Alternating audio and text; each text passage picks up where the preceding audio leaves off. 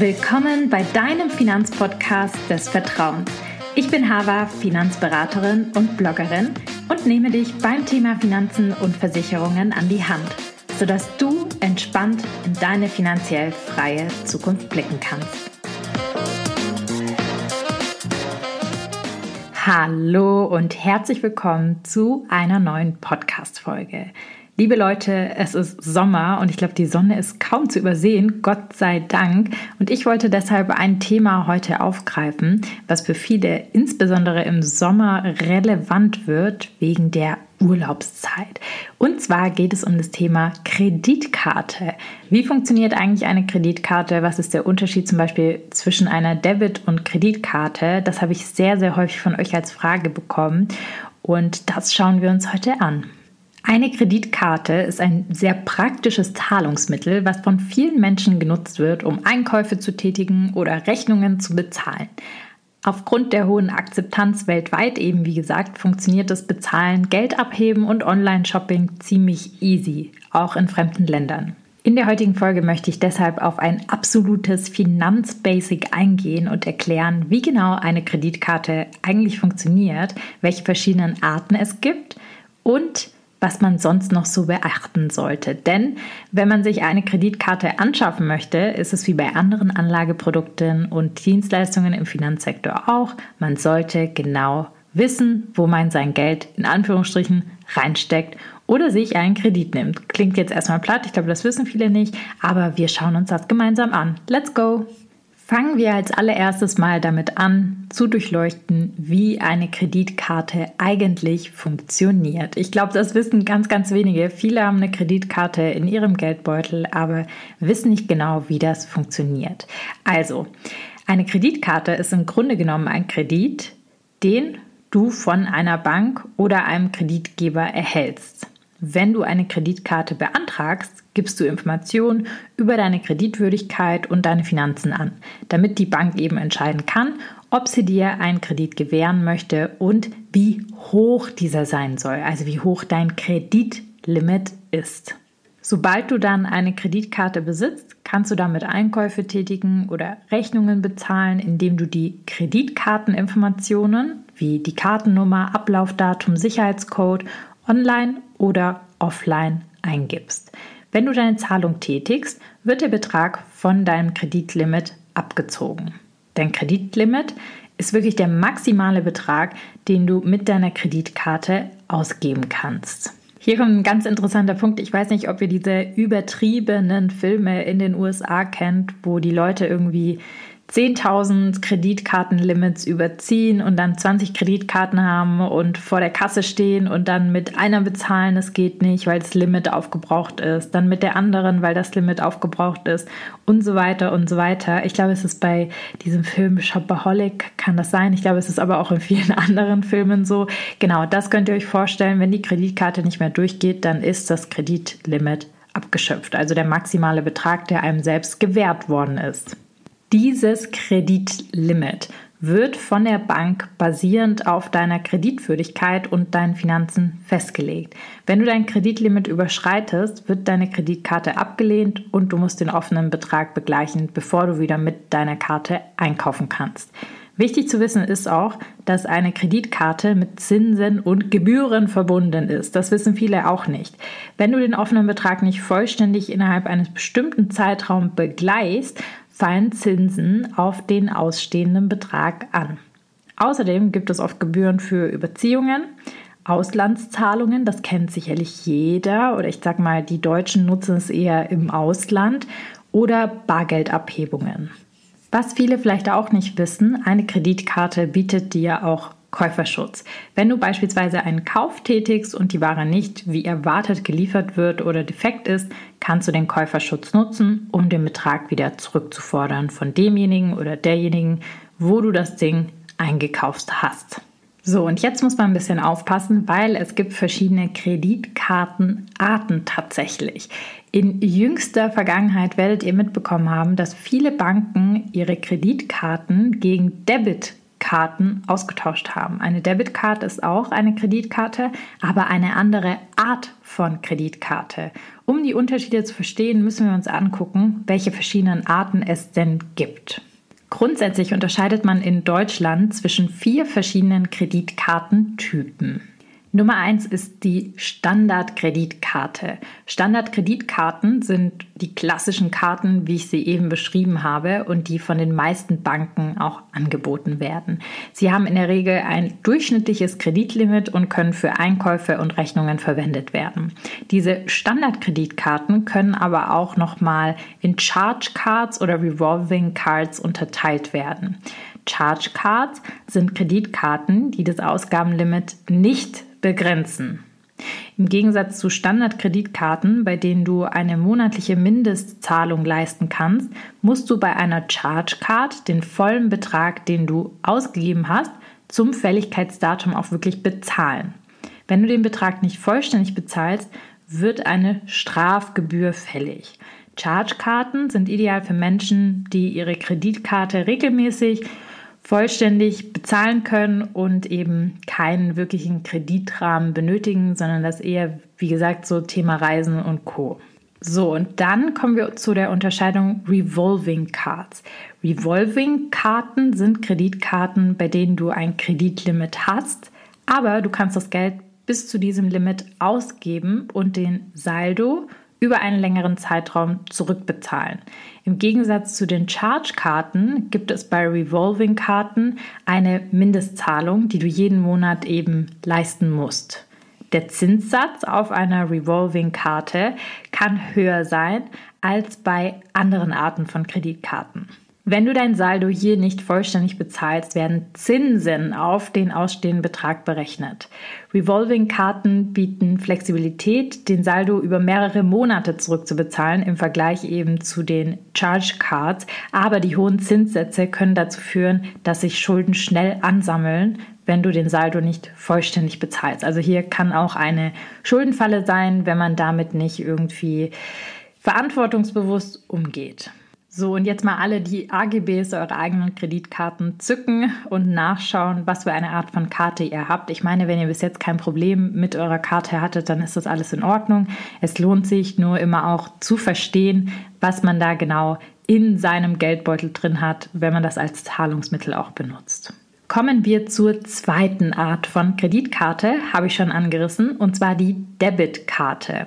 Eine Debitkarte ist eine Art von Bankkarte, mit der du direkt auf dein Bankkonto zugreifen kannst und eben Geld abheben kannst oder Einkäufe tätigen kannst.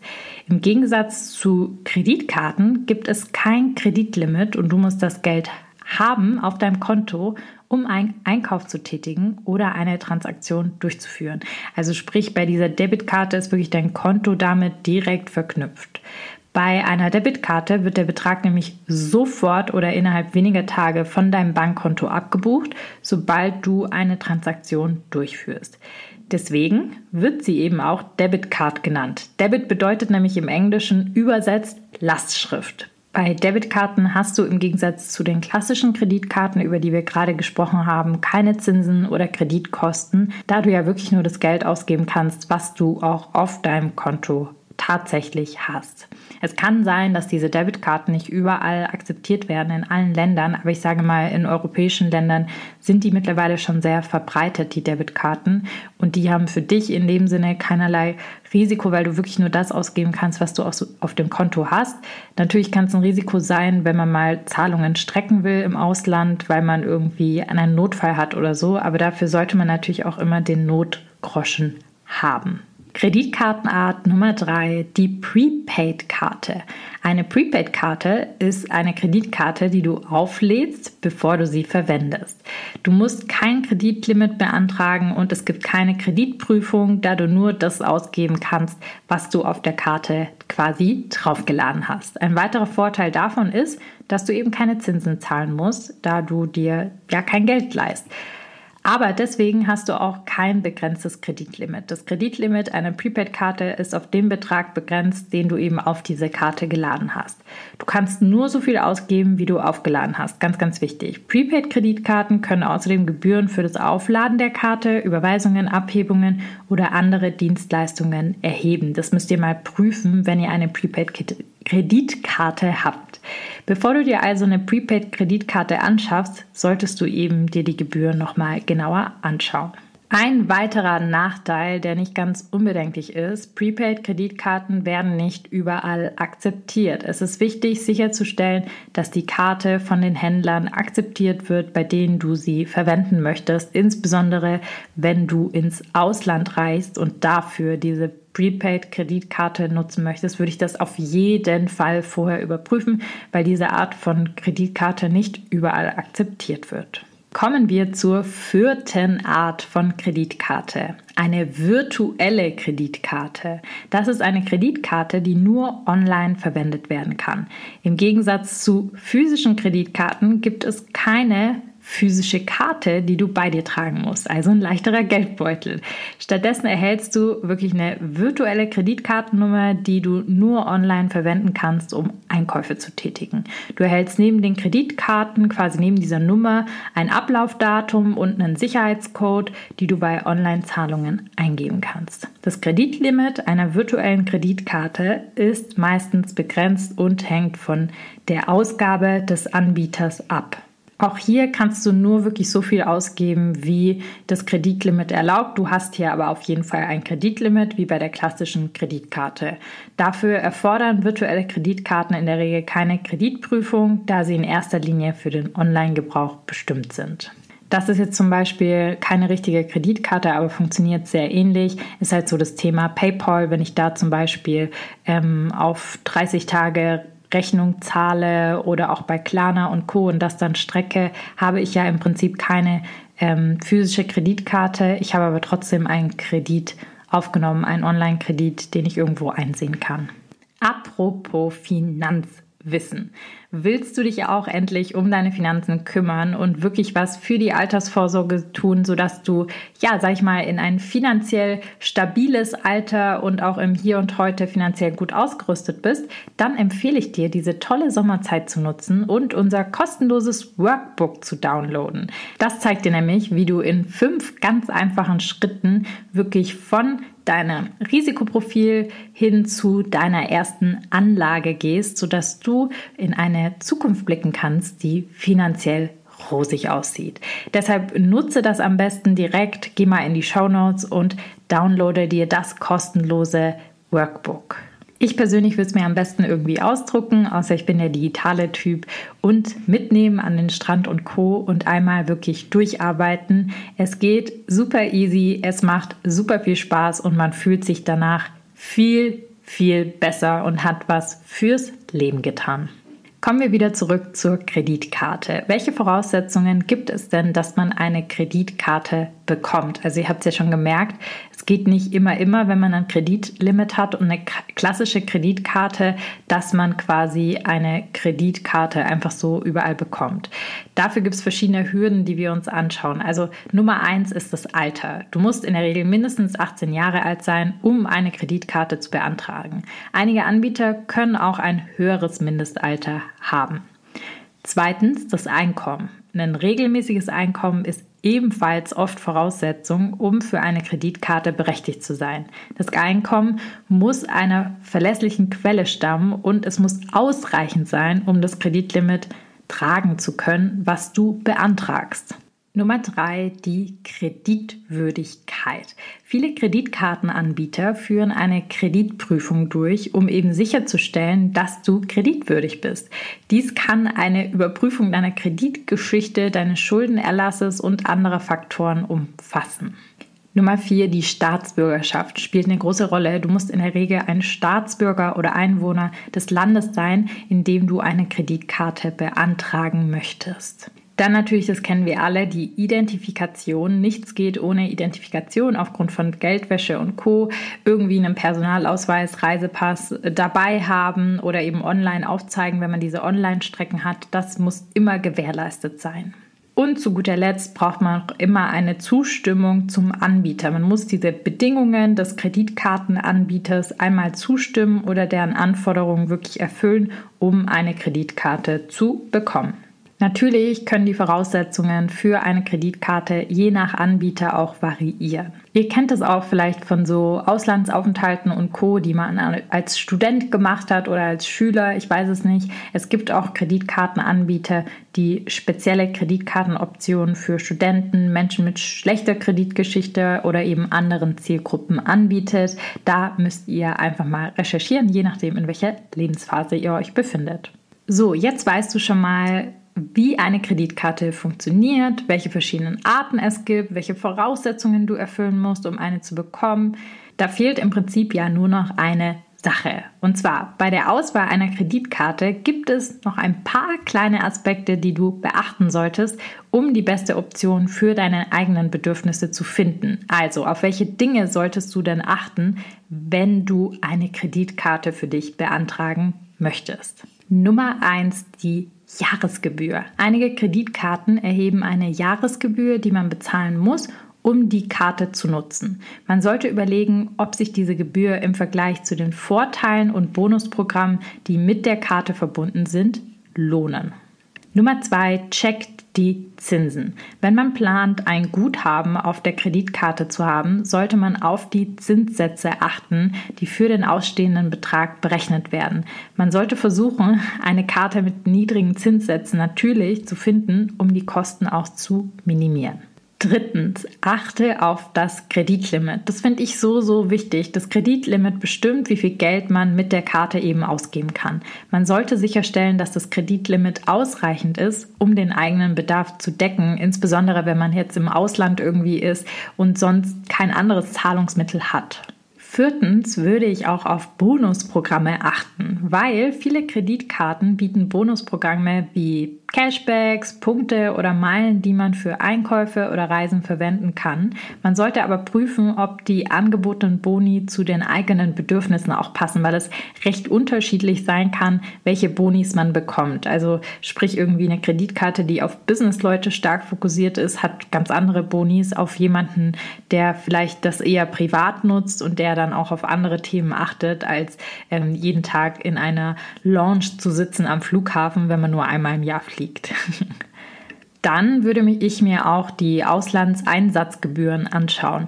Wenn man die Karte im Ausland verwenden möchte, sollte man auf die Auslandseinsatzgebühren achten, die manche Karten erheben. Man sollte eine Karte wählen, die möglichst eben geringe oder keine Auslandseinsatzgebühren hat, um unnötige Kosten zu vermeiden. Also sprich, wenn ich zum Beispiel Geld abhebe oder wenn ich im Ausland bezahle und Co, das fällt alles unter diesen Gebühren. Versicherungsleistungen. Manche Kreditkarten bieten zusätzliche Versicherungsleistungen wie Reiseversicherungen oder Käuferschutz, die man nutzen kann. Man sollte prüfen, welche Versicherungen angeboten werden und ob diese für die eigenen Bedürfnisse relevant ist. Also Klassiker ist, glaube ich, ähm, den man so bekommt bei Sparkassen und Co. Also müsst ihr natürlich prüfen, aber das war, sage ich mal, in den letzten Monaten so der Fall, dass man zum Beispiel eine Auslandskrankenversicherung mit der Kreditkarte mit drin hatte. Dann spart man sich sich die sozusagen. Ich würde aber natürlich die Bedingungen von dieser Auslandskrankenversicherung auch nochmal prüfen. Also in welchen Ländern, wie, was deckt die genau ab, weil ja, dann ist man einfach auf der sicheren Seite. Und zu guter Letzt würde ich auf jeden Fall die Akzeptanzstellen prüfen. Also prüfen, ob die Kreditkarte bei den gewünschten Händlern oder im gewünschten Land akzeptiert wird, um sicherzustellen, dass man die Karte auch wirklich problemlos nutzen kann.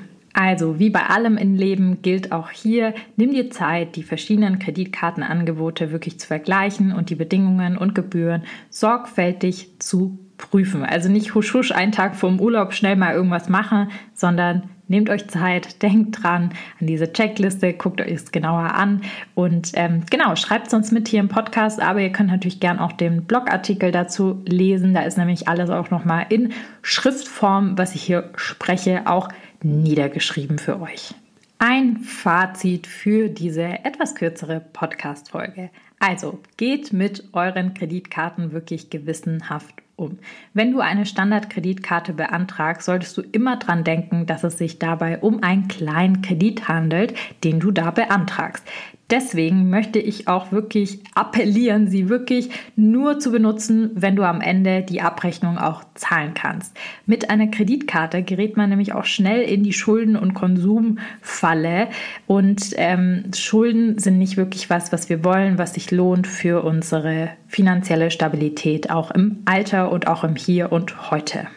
Ich habe beispielsweise selber nur Visa-Debit-Karten. Ich habe eine einzige klassische Kreditkarte, sage ich mal, die ich aber nur für Urlaube in Ländern außerhalb von Europa nutze und für Reisebuchungen und Co. Sonst liegt die zu Hause und ich habe sie gar nicht im Geldbeutel mit dabei, um nicht in Versuchung zu kommen. Ich meine, ich bin selber ein sehr disziplinierter Mensch, aber ich sag's nur noch mal, ich finde es wichtig, wie ihr damit umgeht, entschließt ihr selber, weil ihr seid alle selber mündig und wisst, was am besten für euch ist.